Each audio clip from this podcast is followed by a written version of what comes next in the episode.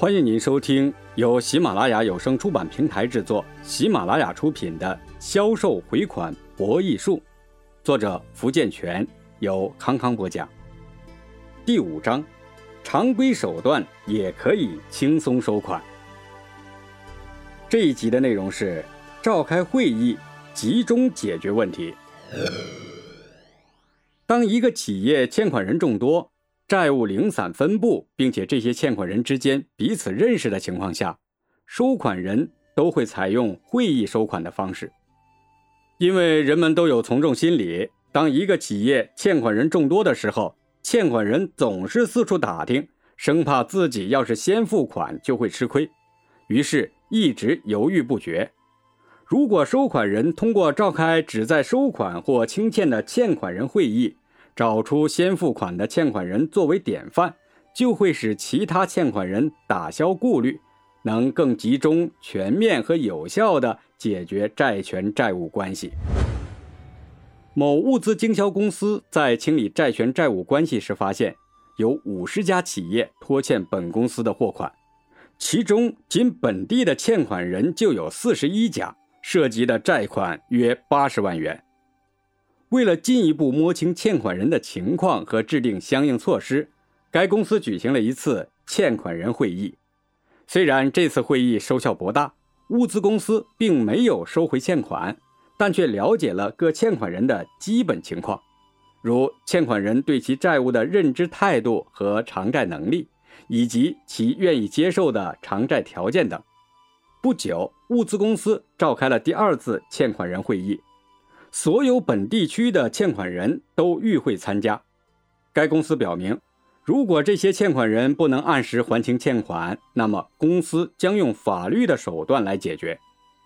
刚开始，这四十一家公司还有观望心态，认为别的欠款人不还钱，我们也不还，反正这么多的欠款人，他告也告不过来。可是，一听到这话，知道物资公司这一次是下定了决心，不还欠款是不行了。于是，有的欠款人因为欠款数额少，而有的是因为和该公司是长久的合作关系，不想因为这事儿把关系弄僵，所以有一些欠款人当场就还了款。出于从众心理，到场的欠款人有钱的还钱，没有钱的也和物资公司签订了延期还款协议。物资公司通过两场欠款人会议，轻松地收回了本地区的欠款。并且和这些企业保持了良好的合作关系。在清欠收款的实践中，会议收款法是一种简便而有效的收款方式，具体表现在以下几个方面：第一，收款人握有主持欠款人会议的主动权，因此在实践中，收款人可因地制宜、因事制宜或因时制宜地举行欠款人会议，以便及时清理债务。其次，由收款人主持欠款人会议，既方便又经济，无需投入大量的人力和财力，而且在欠款人众多、债务零散分布的情况下，收款人通过会议的方式清欠，可以取得化零为整和一清多得的效果，有助于提高收款的工作效率。第二，便于集中优势，扩大声势，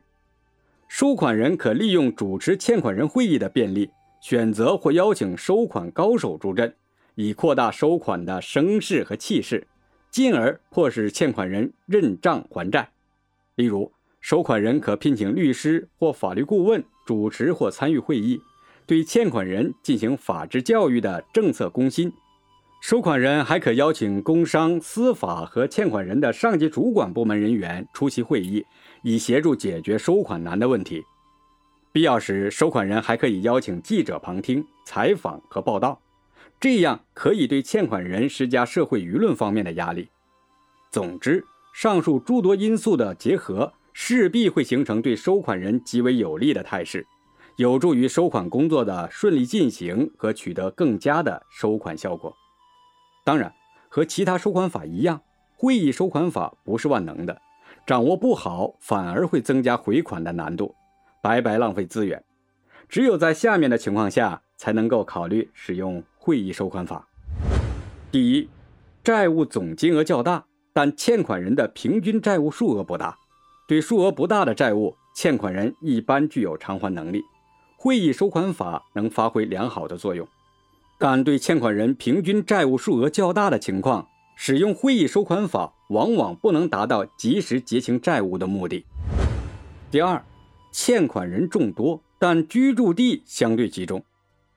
如欠款金额不高，上门收款比较费时费力，而欠款人居住地又相对集中的情况下，不妨召开一个欠款人会议，集中收款。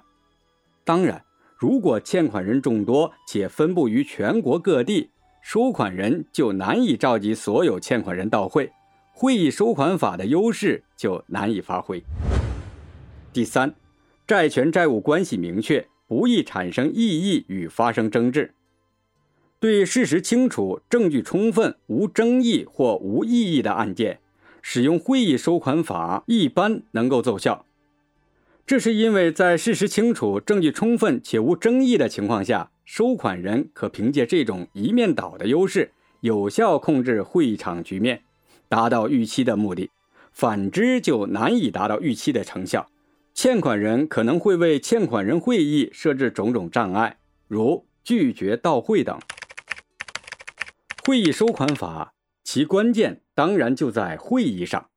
做好了准备工作只是第一步，效果好坏的关键还是在于主办方是否能够把握会议的进程。稍有不慎，催债会就会变成债权债务双方剑拔弩张的武斗会，或者债务人大倒苦水、百般挑剔的诉苦会。因而，在举办会议时，应当注意以下四个问题。第一，收款人注意方式和方法。收款人不应把欠款人会议全当作讨伐欠款人的战场，否则欠款人已经失衡的心态可能转变为抵触或敌对的情绪，这将减损会议收款法的功效，也不利于收款方案的进一步实施。因此啊，收款人在主持欠款人会议时应注意方式和方法，例如收款人。既要以会议指挥者的身份向欠款人发号施令，又要以平等者的姿态同欠款人对话；既要据理力争，又要得饶人处且饶人；既要坚持原则，又要随机应变；既要理直气壮，又要避免盛气凌人等。只有这样，才能使会议收款法得以顺利实施。第二，收款人应注重榜样效应。收款人在欠款人会议召开前，应对欠款人进行摸底排队。对愿意还债而又具有偿债能力的欠款人，收款人应动员其在会议期间当场办理清欠手续。如果这部分欠款人能够现场清结债务，这将产生榜样效应，从而使那些犹豫或观望的欠款人感知还债的大势已经形成，进而自觉地还债清欠。第三，对不同的人用不同的策略，对个别钉子户，辅之以赔偿损失、追究法律责任等震慑手段，促使欠款人还款；对仅能偿还部分债款的欠款人，办理还债手续；对所剩余债，数额较小的予以放弃，数额较大的应立即与欠款人签署余债延期偿付协议；对愿意承担还债义务。但暂无偿债能力的欠款人，与之当即签订延期还债协议，并请公证部门现场公证；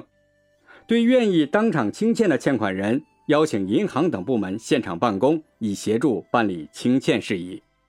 对发生争议或出现异议的债权，收款人可以通过和解、调解或仲裁的方式平息纷争。或者收款人立即调查取证，力争当场确权。四，注意分而治之，在会议收款时，采用分而治之的方法，可以达到事半功倍的效果。具体方法如下：首先，划片分类，即把相对集中在某一区域的欠款人划归为一组，这样众多且分散的欠款人就会被合并在若干小组。接下来分片包干收款人组成若干清债小组，承包对某区域的欠款人的清债工作。然后一片一会，各清债小组负责对本区域中的欠款人施以会议清欠法。